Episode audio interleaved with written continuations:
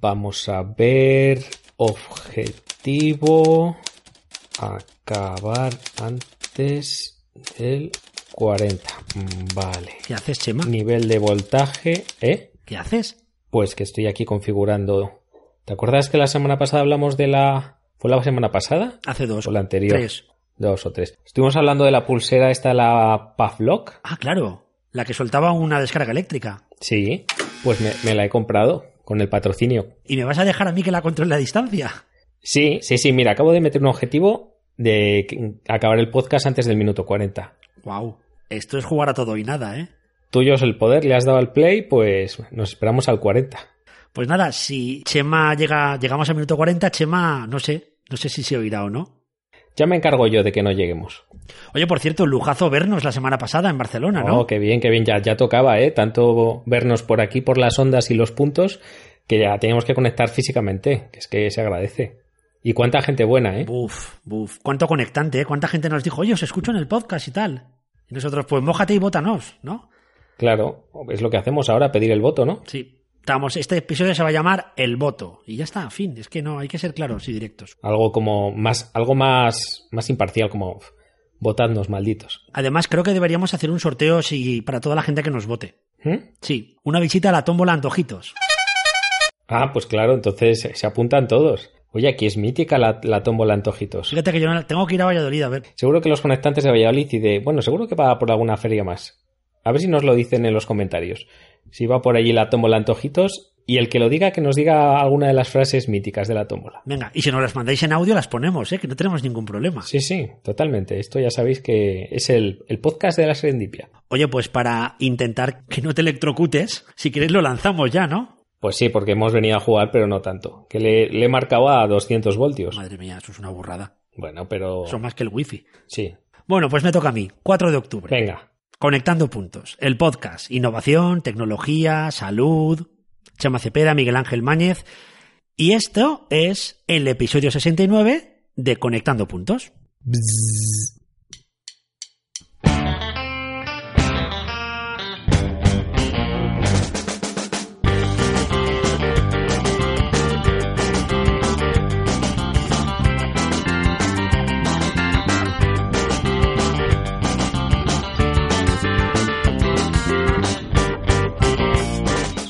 tratra electrificado. Es la Rosalía eléctrica. Es como un- los electrodondes, ¿te acuerdas? Sí, hombre, claro. Me lo han contado. Te lo han contado, ¿no? Claro. Pues aquí estamos una semana más. Ya llevamos a 69 episodios, ¿eh? Más los de verano son setenta y tantos. Madre mía. Pues son unos cuantos ya, ¿eh? Aquí aguantándonos esta gente. Sí. Habría que darles ya el premio a ellos Sí, directamente. el premio por aguantarnos. Eh, lo del premio luego lo explicamos lo que es, ¿no? Cuando llegue el momento de hablar de los premios Health Creators. Claro, porque es que no podemos salirnos del patrocinio fuera del momento del patrocinio. Exactamente. Mm. Pero aquí estamos Chema Cepeda, que es enfermero de emergencias, autor del blog Salud Conectada, autor de dos libros, bueno, y Leonardo da Vinci del siglo XXI. O 22, si me apuras. O 22 Sí, sí. prácticamente, ¿eh? Y al otro lado tenemos a Miguel Ángel Máñez, economista, autor del blog Salud con Cosas, también autor del libro Conversaciones sobre Gestión Sanitaria y un hacker aquí donde le ves. Hoy vamos a hablar de hacking, creo, ¿no? Ah, sí, Sí. qué raro, ¿no? ¿No te has leído el guion? A ver, Yo creo que si el año pasado fue el, el blockchain, el tema fetiche, mm, este lo podríamos declarar el año del hacking. hay que hacer una canción de hack, hack, hacking. On Heaven's Door.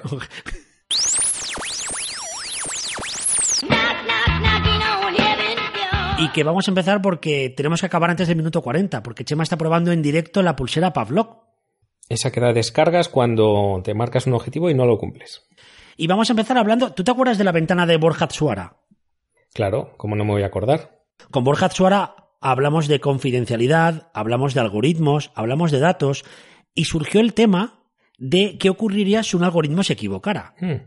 Que recuerdo perfectamente la frase de Chema de ¿y si el juez que juzga el algoritmo realmente es un juez de inteligencia artificial? ¿Llegará la inteligencia artificial a juzgar a los algoritmos? ¿Qué fue antes, el juez o el algoritmo? Efectivamente. Pues esta tontería que dijimos hace unos cuantos episodios se ha vuelto realidad. ¿Qué te parece? ¿Qué me dices? Somos como Confucio. Nostradamus, más bien. Nostradamus. ¿O Confucio no hacía también predicciones? No, es Nostradamus. Qué mal he quedado, madre mía. Bueno, Nostradamus. Bueno, no pasa nada.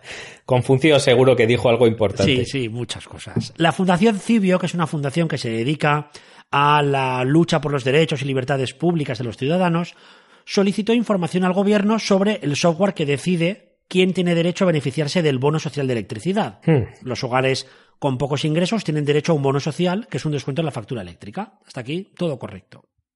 ¿Qué ocurre? ¿Y decide quién decide? decide el algoritmo. Un algoritmo que está programado en base a un real decreto. Un real decreto dice quién tiene derecho, quién no, y han diseñado el algoritmo en base a ese real decreto. O sea que no le tienes que caer bien al algoritmo, simplemente No. con que cumplas los datos. A ver, ¿Que te la, pidan? la- la presión en el teclado ha de ser baja para que no se enfade, no escribir en mayúsculas, este tipo de educación. que Porque estás gritando, Claro, efectivamente. claro. Entonces, Cibio pidió esta información al gobierno porque habían recibido denuncias de gente que decía que tenía derecho a la ayuda, pero el software se lo negaba. Ah, ¿Qué hizo el gobierno? No envió el código. Envió una guía de uso y las funcionalidades del, del algoritmo, de la aplicación. Entonces Cibio lo que hizo fue probarlo y se dieron cuenta que realmente fallaba. Cuando pides la ayuda, Mm. tienes que dar permiso a la aplicación para que, como la aplicación es parte de la administración pública, puedan comprobar automáticamente tus datos del IRPF. sí. Te sonará, ¿no? Que a veces ponemos, autorizo que revisen mis datos. Vale. Eso es para evitar que tengas tú que mandar tus propios datos. Efectivamente, pero si tú no dabas permiso a la aplicación para que consultara tus datos, la aplicación, sin hacer nada más, denegaba la ayuda. Ah, ¿Qué ocurre? Las familias numerosas, sin requisito de, de tener un número, una cifra de ingresos concreta, tienen derecho a la ayuda siempre. Pero si las familias numerosas no marcaban lo de comprobar datos de renta, también se la denegaban. traca, tra. Así que, O sea que el algoritmo en este caso era el que determinaba qué ayudas se daban y qué qué ayudas no. sí. Y aquí el problema viene también porque el gobierno negó la negó la entrega del código cuando es un programa Claro, que está comprado con dinero público, ¿no? Exactamente. De hecho, lo que ha hecho Cibio ahora es, Cibio es plantear un recurso contencioso administrativo ante el juzgado para que el gobierno le entregue el código completo. Porque el código al final lo que hace, es decir, el algoritmo lo que hace es transcribir una ley o un real decreto a cifras y letras, iba a decir, a unos y ceros, podríamos decir. Claro. Y toman las decisiones en base a eso. ¿Qué ocurre? Una de dos, o quien ha hecho el algoritmo o quien ha, digamos, diseñado cómo funciona el algoritmo, no sabemos si de forma voluntaria o involuntaria, pues Sí. se han saltado algunas cosillas. Errores. Y no hablemos porque, claro, esto es, esto es simplemente eh, la protohistoria de lo que nos espera. Claro. porque hablan ya de eso, de la automatización de la burocracia y del riesgo que tiene esta falta de transparencia en, en- en la toma de decisiones, ¿no? Pero ¿qué pasará cuando sea, no sea un algoritmo tan claro, sino, por ejemplo, una inteligencia artificial, que ya sabemos que muchas veces funcionan como auténticas cajas negras en las que metes datos por un lado y sacas datos por otro, sin saber muy bien lo que pasa en el medio. Acuérdate que ya hemos hablado en el podcast de que la inteligencia artificial tiene muchos sesgos en función de los datos con los que la alimentes. Mm. Con lo cual, ¿qué pasará cuando sea la inteligencia artificial la que decida este tipo de cosas? Hay una organización eh, alemana que la hemos encontrado por ahí, se llama Algorithm Watch, que se dedica a investigar el uso de algoritmos por parte de administraciones públicas y empresas. Creo que encontraste algún ejemplo, ¿no? De, de gente que no recibía ayudas o cosas por el estilo. Sí, sí, sí. Pues eh, ha habido varios casos en los que ha, ha habido más problemas que, que ventajas en el uso de estas herramientas. Y uno fue, por ejemplo, en el caso de unas ayudas que dejaron de percibir más de 70.000 desempleados suecos 70.000. 70.000, por, porque el algoritmo decidió que, que, no, que no las merecían. O el de un finlandés que no podía acceder a un préstamo y nadie sabía por qué. Tú imagínate que pides un préstamo y te dicen, no, no te lo damos. Es un poco la evolución de estas listas negras que hay ahora, ¿no? De cuando dejas de pagar el teléfono y todas estas cosas. Eh, Sí, exacto. Pues lo que pasa es que ahora, hasta ahora sabes por qué no puedes, o por qué puedes estar en una lista de estas, pero imagínate que te niegan algo y, y encima no te dicen por qué, cuál es la causa. Claro, porque antes teníamos una persona con un rotulador rojo marcando sí o no a cada expediente, pero ahora se ha automatizado todo. Así que, bueno, se habla de que estos códigos puedan ser públicos para que cualquier persona pueda un poco conocer si el funcionamiento es correcto, cómo se ha diseñado La transparencia de los datos, y la transparencia de los algoritmos. eso es. Un tema interesante que además yo creo que volveremos sobre él. Y un título súper interesante. La transparencia de los algoritmos. O la transparencia de los datos. O el algoritmo que sabía demasiado. Ese me gusta. El algoritmo que sabía. Oye, ¿sabes quién sabe mucho de este tema? Tú. No, no, yo, yo sé un poco y, tú lo que le, tú sabes mucho más de todo esto. Pero es que conozco a una persona que sabe muchísimo de todo esto de la ética de los datos y que nos puede alumbrar a lo mejor mm, A lo sobre mejor. todos estos temas. A lo mejor, ya sabes que nuestra ventana conectante es así. Es random. Tú miras, es como el, como iba a decir, como el sombrero seleccionador de Harry Potter, pero no, no es un buen ejemplo. Bueno, ¿y quién es? Bueno, pues es nuestra amiga Nuria Oliver. Súper interesante además, ¿eh? Todo lo que escribe. Sí, sí, una gran experta en este área que nos puede iluminar sobre todos estos temas. ¿Qué te parece si miro por la ventana? Venga, asómate. A ver si la vemos y que nos cuente algo. Anda, mira, si está por ahí, claro. También va a Valladolid de vez en cuando. Te dije yo que, que esta ventana es mágica. Hace unos días María Velo Virtual en Valladolid. Hoy Nuria Oliver. Bueno, ¿sabes dónde han ido? A la tomo la antojitos. ¿Quieres mirar tú en tu ventana a ver si también está allí? Eh, no la veo. Porque eso, Está en eso ya sería, vamos, Sería para un programa completo.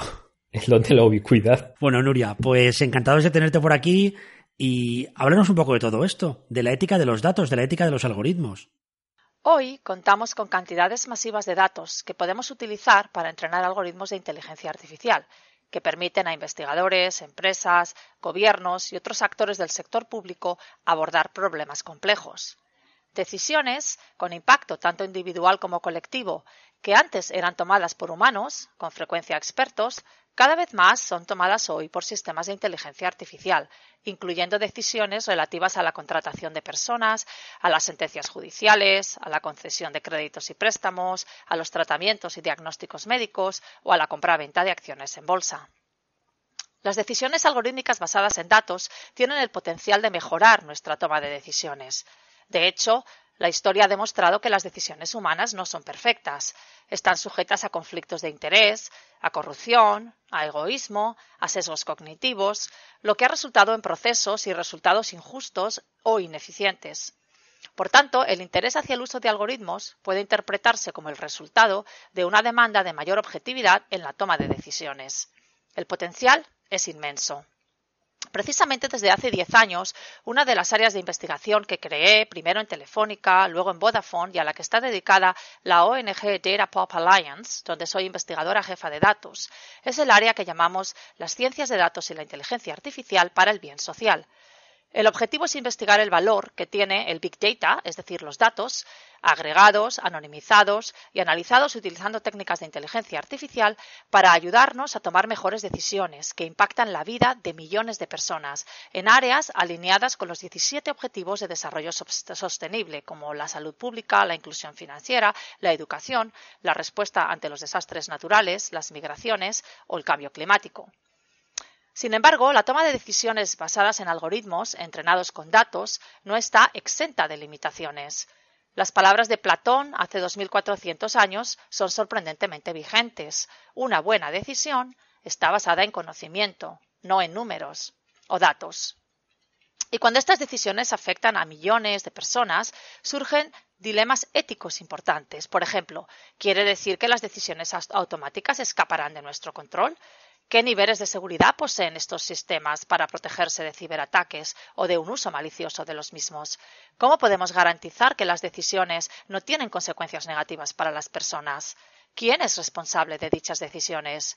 ¿Qué sucederá cuando un algoritmo nos conozca a cada uno de nosotros mejor que nosotros mismos y pueda aprovechar este conocimiento para manipular de manera subliminal nuestro comportamiento? Por ello, he desarrollado un marco con cinco pilares que creo que deberíamos abordar para conseguir que esta nueva manera de tomar decisiones, basada en la inteligencia artificial y los datos, tenga impacto positivo en la sociedad. Estos pilares los resumo en el acrónimo en inglés FATEN, que explico rápidamente. La F es de fairness o justicia, es decir, que no, asegurándonos que las decisiones algorítmicas no discriminen. La A es, es triple, es de autonomía, es decir, garantizando la preservación de la autonomía humana, la libertad de pensamiento y acción. La A también es de accountability, es decir, con claridad en la atribución de responsabilidad, y también de augmentation, es decir, aumentando la inteligencia humana, no necesariamente reemplazándola. La T de Phaeton es doble, es de trust o confianza y de transparency o transparencia. La confianza es un pilar fundamental en las relaciones entre humanos e instituciones. Para que exista la confianza han de cumplirse tres condiciones. La competencia, es decir, la habilidad para realizar con solvencia la tarea comprometida, la fiabilidad, es decir, la competencia sostenida en el tiempo, y la honestidad y transparencia. La E de Phaeton es triple, es de educación, invirtiendo en educación a todos los niveles, desde una reforma profunda de la educación obligatoria a educación a profesionales, a la ciudadanía y a, trabajadores del sector público y de la clase política. La E también es de beneficencia, es decir, maximizando el impacto positivo con sostenibilidad, diversidad, honestidad y veracidad. Y la E es de equality o igualdad, es decir, desarrollando la inteligencia artificial eh, para conseguir una mayor igualdad en la sociedad, no una mayor desigualdad. Y finalmente la N es de no maleficencia, que quiere decir que minimizamos el impacto negativo.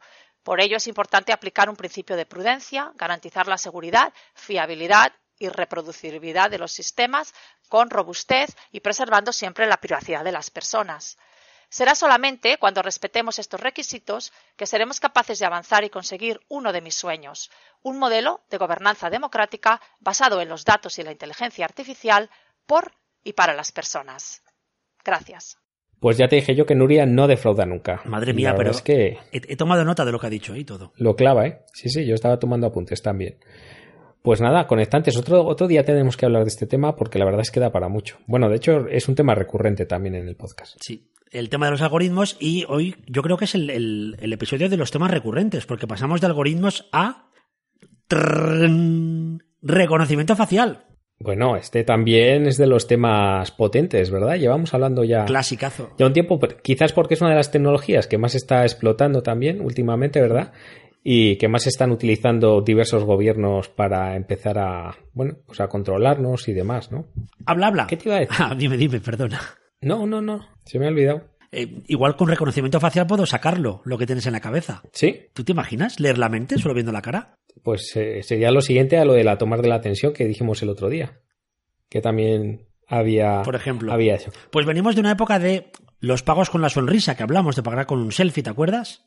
Sí, sí, sí, Desbloquear dispositivos con la cara. sí. Mm. ¿Qué ocurre con el reconocimiento facial? Que puede ser útil, pero también puede comprometer nuestra privacidad. Sí, de hecho está, pues como toda tecnología tiene su cara A y su cara B. Los que dicen que la tecnología es buena para todas estas cosas que has mencionado y los que empiezan a ver pues todo este compromiso eh, que puede tener en nuestra, en nuestra, en nuestra privacidad, ¿no? Porque realmente se está utilizando ya, eh, según un informe, en 75 países. Te refieres al reconocimiento facial como vigilancia, es decir, encontrar, detectar personas y ver si son peligrosas o no. Eso es, se está utilizando ya eh, en 75 países y España está entre ellos, es decir, nosotros ya España. estamos en ello. Sabíamos ya que en China no solo la utilizan, sino que, bueno, pues que la, la están también eh, usando para otros temas no tan éticos, Hmm, dejémoslo ahí, sí. con todo el, todo, todo el tema este del crédito social chino que, que hemos hablado. Pero, eh, como digo, muchos, en muchos países están utilizándolos ya pues, para otras cosas como, como la vigilancia. Con la excusa también de, bueno, pues de crear eh, las llamadas ciudades inteligentes en las que meten sensores, cámaras y demás. Pues por supuesto, no solo se recopila información sobre el tráfico o sobre la polución, sino que tienen la capacidad de utilizarlo pues para reconocer caras, para hacer sistemas de vigilancia y bueno, pues para detectar qué personas andan en qué sitios, ¿no? Sí, porque hemos pasado, por ejemplo, del reconocimiento de matrículas, que es algo bastante Mm. habitual, y cuando te cazan en la carretera, pues hacen un reconocimiento de matrícula rápido. Pero estamos saltando a que un, un software, como aquí hablamos del Dragonfly Eye, el ojo de dragón volador, que lo que hace es detectar a criminales, delincuentes o sospechosos de algún crimen con un reconocimiento facial. Llegas al aeropuerto, te captan con la cámara y dicen, este es Chi Liu. Detener. Detener, ¡fua! Y entonces se abre un foso y Chi Liu cae. Y Esto cae. es como el programa este de las tardes, no sé cómo se llama. Y el problema es que el hermano gemelo de Chigliu eh, está tan, tan feliz porque en cualquier momento lo detienen, ¿no? De hecho, Pues es sí, el, sí, el- sí. el- Bueno, habla, habla. Sí, no, eh, básicamente la noticia es que, que algunos de estos usos de este reconocimiento facial han empezado a estar prohibidos en varios eh, estados de Estados Unidos, por ejemplo San Francisco, que es el, eh, la ciudad más, más tecnológica de Estados Unidos, donde surge toda la tecnología, pues ya están, ya han empezado a, a prohibirlo, tanto a nivel público por el uso de policías y demás, pero también están queriendo hacer pues que, que las empresas privadas pues tampoco puedan utilizar esta tecnología, porque realmente tú pones una cámara y nadie te dice qué estás haciendo tú con esa información, ¿no? Tú puedes captar todo tipo de, todas las personas que pasen por, por delante de ella, ¿no? Con lo cual, bueno, se ha creado un debate. ¿Tú crees que llegaremos a bases de datos públicas que yo le meta los datos de una cara y me diga el nombre? Pues públicas no lo sé, pero el amigo Mark eh, ya está trabajando en ello. Pues ya la tiene. O ya la tiene y, y está, está buscando negocios, ¿no? Es que quizás el pro- prohibir el reconocimiento facial es como poner verjas al campo, ¿eh? Claro, pero no es más que prohibir el, el reconocimiento, sino el, el prohibir el que, el que un organismo, ya no digo privado, pero un organismo público Sí. pueda utilizar estos datos, eh, bueno, pues como prueba de, o como sistemas de seguimiento. Porque claro, estamos hablando en este caso de que puede llegar a, a invertirse la, la carga de la prueba. Es decir, ya no eres inocente hasta que se demuestra lo contrario, sino que de repente una cámara de estas eh, te detecta, te identifica como un sospechoso función de una base de datos y te detienen. Y tienes que ser tú el que demuestres que no eres esa persona, ¿no? Algoritmo 4 agente Pachi, por ejemplo, sería. Sí, sí. Tenemos un, un, un 1232 en conectando puntos. Pues el debate del tema es que poco a poco se va ampliando. Eh, leíamos el otro día que en Reino Unido, por ejemplo, un promotor inmobiliario había estado recopilando imágenes de los rostros de personas de una zona de Londres, suponemos que para venderles casas, Ujú. y por supuesto sin pedir permiso. No olvidéis que en Europa la legislación obliga a avisar de que se va a grabar en una zona concreta. Sí, el problema es que ya hemos hablado algunas veces de que muchas veces esta tecnología em, reconoce erróneamente a las personas de, de color o, o a, otro- a personas de cierta raza porque están entrenadas eh, con imágenes mm, bueno, pues de, de personas caucásicas y tienden a fallar más a lo mejor pues, con las personas de color, ¿no? Con lo cual, pues, puede llevar a, a un incremento en el número de falsos arrestos de, de un cierto, de una cierta etnia. Hmm.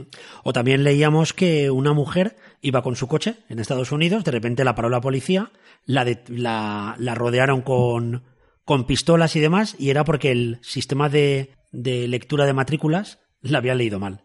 Ah, muy bien. Tendría ahí unos mosquitos, lo típico de los mosquitos que se te pegan en la matrícula, Mm. y leyó un 4 donde había un 2 y zasca.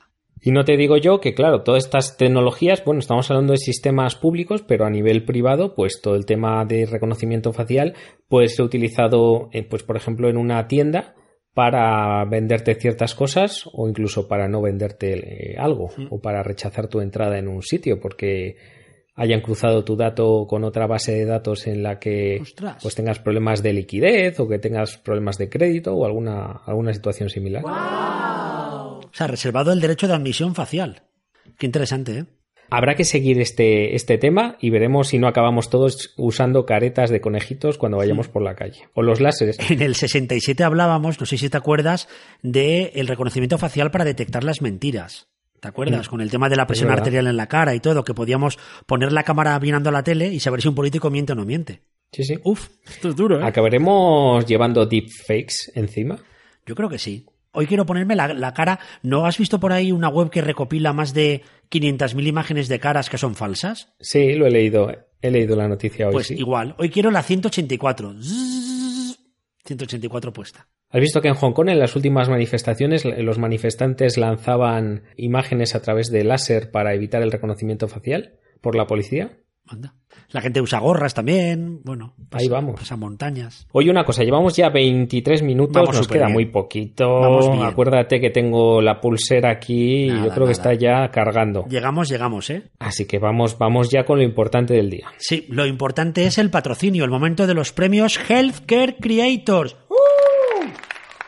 Pon, pon la música, pon la música. La nueva. Sí, no es tan buena como la anterior, pero bueno, dale, dale. Vamos para allá. Dentro audio. Llega el momento de votar en los premios Healthcare Creators. Un reconocimiento a los creadores independientes de contenido en salud. Del 23 de septiembre al 31 de octubre, entra en healthcarecreators.com y vota a tus favoritos por categorías. Mejor perfil en Twitter, mejor hilo en Twitter, mejor perfil en Instagram, mejor página en Facebook, mejor canal de YouTube, mejor vídeo en YouTube, mejor canal de podcast, mejor página de blog, mejor post en un blog, mejor hashtag sanitario, mejor libro, mejor lista de difusión. Premios Healthcare Creators. Bueno, tampoco está nada mal, tampoco está nada mal. Pues nada, oye, ya sabéis que están en marcha los premios Healthcare Creators, que son los premios dedicados a los creadores de contenidos en salud, que ya tenemos en marcha el sistema de, de votaciones eh, y que podéis entrar, a, podéis entrar a votar a vuestros favoritos, como, como nosotros, ¿no? Por ejemplo. Sí, yo creo que sí. Sí, sí, sí. Que estamos nominados en la categoría de mejor podcast, pero es que hay muchas más categorías. Tenemos mejor perfil en Twitter, mejor libro en Twitter, perfil de Instagram, página en Facebook y hay unos nominados muy, muy pimpollos, ¿verdad? Sí, es importante que no olvidéis que tenéis que registraros. Sí. ¿Vale? Que esto no Porque- es puedo votar ahora, voto otra Claro. vez, voto otra vez. No, no, no, no, no. Tenéis que demostrar que no sois bots, como nosotros. Ahí está, Hmm. ahí está, ahí las dado. Así que os registráis y votáis y tenéis de plazo hasta el día tre- tre- 31 de octubre. 31 de octubre, ya no queda nada. No, está ahí al lado. Está ahí al lado. Pues, pues venga, vamos todos a votar porque estos de Hellcat Creators han montado una buena, ¿eh? ¿Verdad? Con, con los premios. Está todo el mundo revolucionado. Está todo el mundo a tope, ¿eh? Está todo el mundo a tope. ¿Tú has echado un vistazo a la lista de nominados? Sí, la verdad es que sí, he mirado a ver a quién teníamos al lado y se- se- está, está muy caro, ¿eh? El premio. Está, y además es que en mejor canal de podcast la competencia es muy, muy, muy, muy buena. Feroz. Pero bueno, haremos lo que podamos. Y si no, pues a lo mejor, oye, nos dejan entregar algún premio o algo. Yo creo que sí. Mm. A ver, Cefo, eh, ¿tú quieres a dos personas divertidas, ágiles, con buena voz, entrenados en el día a día, acostumbrados a lidiar con cualquier situación en cualquier momento, que entreguen un premio? Esas dos personas no están. Entonces, estamos nosotros. Aunque sea por lástima que nos voten. Yo creo que sí. Tenéis, bueno, Chema ya ha dicho lo de Twitter, Facebook, YouTube, libros, listas de difusión súper interesante. ¿Y a- cuál crees que va a ser el más complicado? ¿Cuál has visto tú que dices, ¡buah! No sé a quién votar? Pues hay varios. El de las cuentas de Twitter, el de Instagram también. El de libros está muy reñido, aunque estamos ahí tú y yo también li- liados. Mm, no sé, no sabría decirte. Para mí el de Instagram, ¿eh? Yo tengo tres o cuatro cuentas, ¿Y qué vas a hacer? no lo sé. No votará ninguna. No, no, vo- votaré, votaré. Pero lo tengo complicado, ¿eh? Hay cuentas muy buenas. Te digo una cosa, en Instagram estamos nosotros. ¿Estamos nosotros? Ah, entonces ya está. Pues nada, ya se te ha quitado la duda. Se me ha quitado. Sí, es muy fácil. Bueno, premios Healthcare Creators hasta el 31 de octubre. Os tenéis que registrar. Votáis un solo voto por categoría de las 11, 12, 6, 7, 8, 9, 10, 12. 12 categorías me salen. ¿12? ¿Sí? ¿Pero tiene- tienen tantos premios esta gente? ¿Qué regalarán? ¿Qué será el premio? Pues no, no lo sé. Podríamos trolearles un poquito y que la gente dé ideas de qué pueden entregar en los premios Healthcare Creators. ¿Qué te parece? Ah, pues buena O idea. igual sí. no es troleo, Vamos a- igual hasta les damos ideas. Vamos a ponerlo en marcha.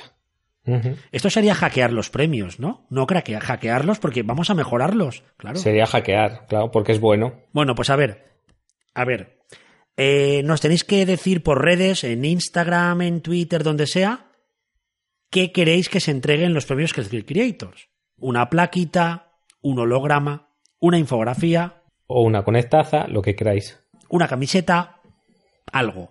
Estáis todos invitados a dar vuestra opinión y por supuesto todos invitados a votar y por supuesto a votarnos. Claro. Esto lo pondré con el pip. Vale, sí, pon el pip porque no, no, no queda bien que nosotros estemos aquí recibiendo panoja del patrocinio y que además estemos pidiendo el voto. No queda. Éticamente no queda No bien. queda bien. Y ahora, en 10 minutos, tenemos que ir de hackeo a hackeo. ¿Qué te parece? ¿Cómo que 10? ¿Cómo que 10? Hombre. Yo llevo 26 y medio aquí, ¿eh? Rapidez, agilidad. ¿Cuánto habíamos dicho? ¿30 o 35? No, hemos dicho 40, hombre. 40. 40. Ah, bueno. Sí, hombre, vamos súper bien. Estaba sudando ya, ¿eh? Está Pris cansada a mi lado. Sí, sí, está Pris pensando, dice, me avisas cuando llegue a 40 que quiero mirar, a ver qué pasa. Bueno, pues seguimos con el hackeo, ¿no? Del bueno. Sí, hackeo del bueno. Todo surge por, por un artículo que encontramos que era, se llamaba El riesgo del hackeo. Hmm. Que Chema se enfadó. Claro, yo me, cada vez que dicen algo sobre el hackeo malo me enfado. No respiro, no, no te digo más. Chema se enfadó porque si conocéis todo lo que habla Chema sobre hackear eh, la, la sanidad, la enfermería, eh, etcétera, hackear tiene que ver con, con, con mejorar algo. Claro. Y lo otro es craquear. Bueno, tú lo explicas mejor que yo. Claro, no, si es que es así, como lo has contado, el hacker básicamente usa su conocimiento para mejorar el mundo y lo pone a disposición de la comunidad para avanzar más deprisa, por aquello de que siempre decimos de que siempre hay una forma mejor de hacer las cosas y sobre todo que ningún problema debería ser resuelto dos veces y el cracker no, el cracker es el que usa sus conocimientos pues para entrar en sistemas, para modificarlos, para dañarlos, bueno, para hacer el mal. Con lo cual yo creo que está muy clara la diferencia. Es que bueno, sí que la prensa pues ha tenido esa cosa con los hackers, ¿verdad? Les ha gustado esa palabra y al final pues se acepta... Bueno, de hecho si buscas en la RAE te sale pirata informático. Así. Hay que preguntar, oye, otra tarea. Tenemos que hacer un movimiento aquí. Hay que hablar con Ray Informa en Twitter y preguntarle que por qué no cambian lo de hacker. Creo que Chema Alonso inició un inició algo para, para pedirle a la RAE que cambiaran la, o por lo menos que añadieran la acepción de la acepción buena. Pues de Chema Alonso a Chema Cepeda. Claro, espera, que estoy buscando, a ver. Tú sigue, tú sigue. No, bueno, además, en el episodio de todo esto de, de hackear, craquear o digamos que entrar dentro de un sistema, sea para mejorarlo o para hacer el mal, hablamos en el episodio 41 con Juan Carlos Muria, que habló de cómo hackear marcapasos. De hecho, hemos hablado también del movimiento Night Scout, etcétera. Pero está, ¿no me ves la lagrimilla? Sí, Pues es que estoy en la RAE y mira, ya, han- ya han metido la segunda acepción, persona experta en el manejo de computadoras que se ocupa de la seguridad de los sistemas y de desarrollar técnicas de mejora. ¡anda! Bueno, pero esto es, ¿Eh? esto es para celebrarlo. Bueno, falta la tercera, que es la nuestra, pero bueno, eh, ya hemos llegado a la segunda. No está mal. La tercera es ampliar a la- todo tipo de personas, no solo del ámbito de la informática y de la seguridad. Bueno, lo hemos conseguido, que la RAE cambie un- la acepción de un término gracias a nosotros, más o menos. Ya está. ¿Qué queréis? ¿Qué más queréis? No hemos hecho nada, pero bueno. Soy conectante, ¿a qué quieres que te gane, no? Sería como hemos dicho. Cambiar la RAE, la cambiamos, todo, todo. Tal cual. De hecho, mira, hace unas semanas, que es una de las noticias que teníamos también por aquí, se supo que la NASA había sido craqueada por una brecha de seguridad y que habían accedido a las entrañas de varias misiones. Es decir, tú imagínate que una persona entra y empieza a mandar mensajes a las naves tripuladas o Houston, we have a problem. Autodestrucción, autodestrucción, cosas así. O, o imagínate que grabe un mensaje tipo y llegue, Houston, tenemos un problema y que el algoritmo responda, te jodes, ¿no? Por ejemplo. Sí. ¿Tú te imaginas eso?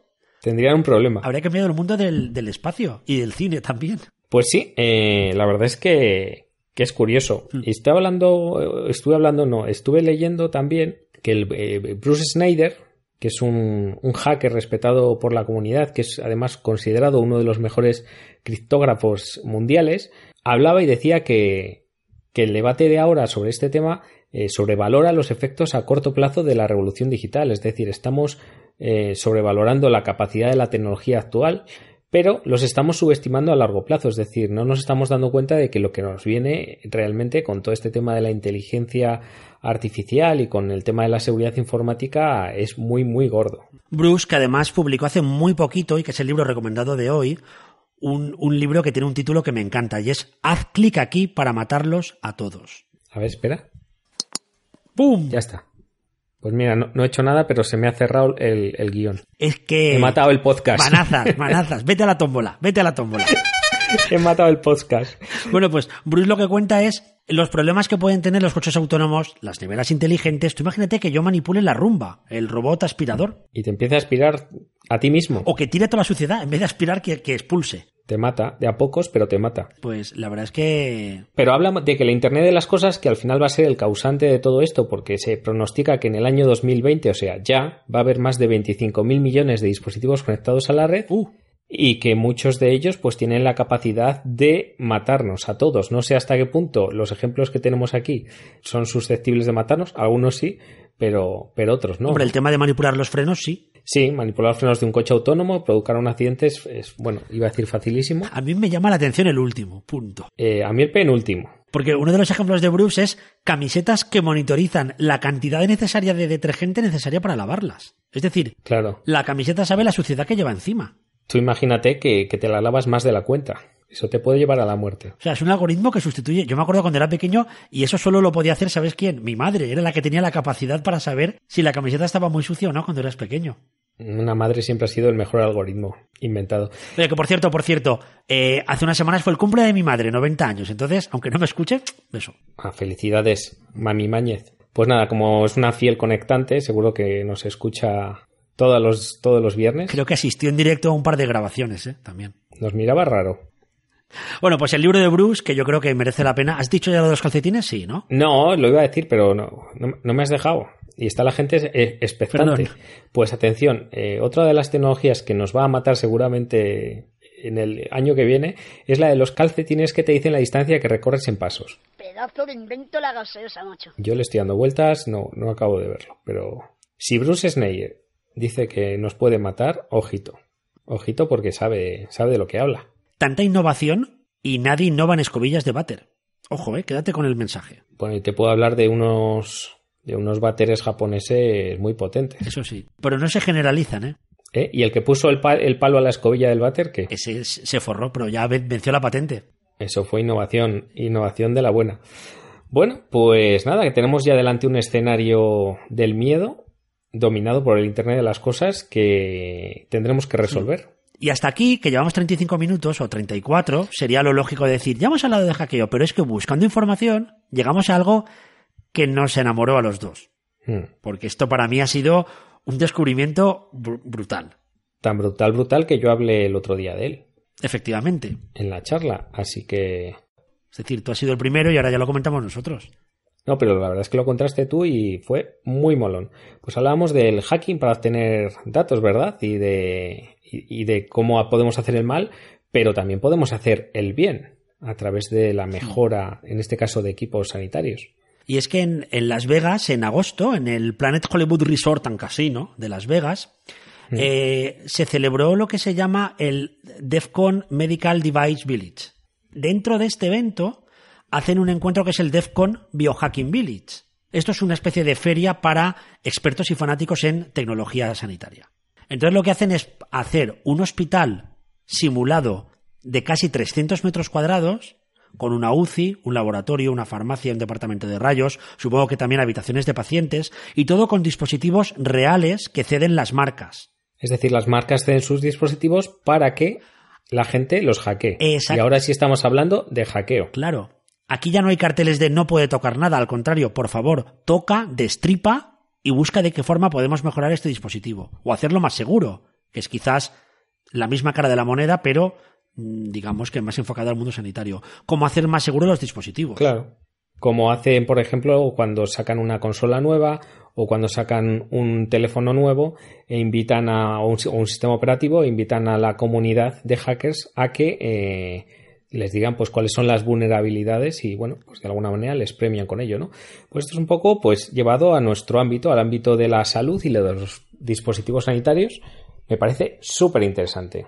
Sí, porque además fueron más de mil asistentes, inventores, creadores, investigadores en ciberseguridad y además, además de lo típico de las charlas, la gente compartiendo ideas, supongo que habrá coffees y todo el mundo ahí hablando y demás, podías irte a esta zona e intentar pues conectarte a través de un wifi seguro, a ver si lograbas entrar a un marca. Imagínate entrar a un, a un electro. Qué bueno. Porque además, una de las cosas que encontramos también investigando es que en Estados Unidos es legal que un investigador manipule o piratee un dispositivo médico si es con intención de mejorarlo. Sí, eh, bueno, recientemente ha sido así, porque antes era ilegal, pero en el año 2016 el Congreso autorizó, bueno, pues a que los investigadores de seguridad que actúan de buena fe, me ha encantado esta frase, eh, pues pueden realizar estas investigaciones controladas en estos, en estos dispositivos, ¿no? Con lo cual, pues, esta exención, que, que es temporal, pero bueno, que de momento está funcionando, pues ha permitido que puedan celebrarse eventos como este en el que, en el que la, la comunidad de creadores y de la comunidad de hackers, eh, de biohackers y de bioingenieros, pues puedan mejorar estos, estos dispositivos, Sí, ¿no? también han lanzado hace no mucho un juramento hipocrático para tecnología médica.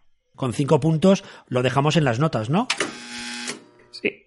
Uy, Uy, tengo aquí. es la pulsera que está mandándote ya un aviso. La pulsera está, es- eh, la pulsera quiere que lleguemos y la gente está mirando el reloj. Sí, el juramento hipocrático, que es súper interesante. Y luego está, ya para acabar, el tema del We Heard Hackers.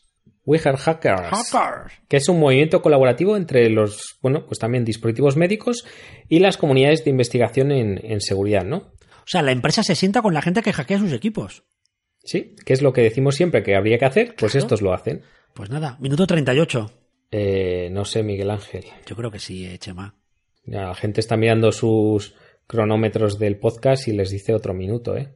Vamos a, vamos a intentarlo. que ha habido... Sí, sí. Hacemos una revisión muy por encima ahora de lo que hemos comentado hoy, que siempre viene bien así como resumen final. Pues sí, hemos empezado hablando de nuestra pulsera y de lo bien que nos lo pasamos en el Diabetes Day Sí, y arrancamos con algoritmos, ¿verdad? exacto. Hemos conocido la tómbola antojitos y os hemos lanzado un reto. Hemos hablado de algoritmos en la administración pública para tomar decisiones que afectan a los ciudadanos. Y de lo que va a pasar de aquí en adelante cuando estas decisiones las tome la inteligencia artificial y hemos seguido con todo por la cara. Exacto, todo por la cara con el reconocimiento facial para buscar a los malos. Buscar a los malos y controlar a los buenos. Queda poco resquicio, ¿eh? Sí, dentro de poco la frontera la frontera va a estar muy muy difusa. Y bueno, pues hemos terminado hablando de hackers, que es lo que nos gusta, así que ¿qué más podemos pedir? Sí, del, bueno, podemos pedir una cosa, ir el año que viene al DEFCON Biohacking Village, que yo creo que puede ser muy divertido ir a Las Vegas unos días. Oye, esta pulsera se me está empezando a calentar, ¿eh? Llevamos 40 minutos prácticamente. Pues venga, venga, cierra, cierra, que... ¿Dónde se para? Oye, por cierto, ¿sabes dónde se para esto? No, no, eso no se para. Además, voy a lanzarte yo un rayo ahora mismo de esto. No, no, espérate, venga, despide. Despide rápido, Bueno, pues eh, esta gracias, gente se tiene que ir.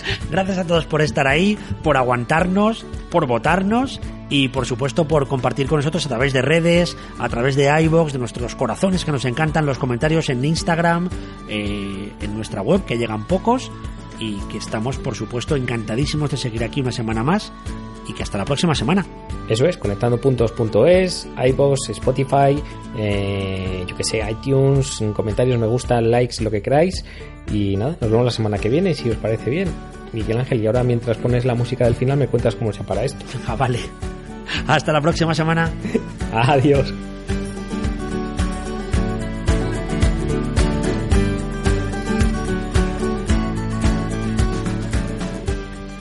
¡Coño! Chema, Chema, aguanta, aguanta. Lo perdemos, lo perdemos. Puñetera pulsera.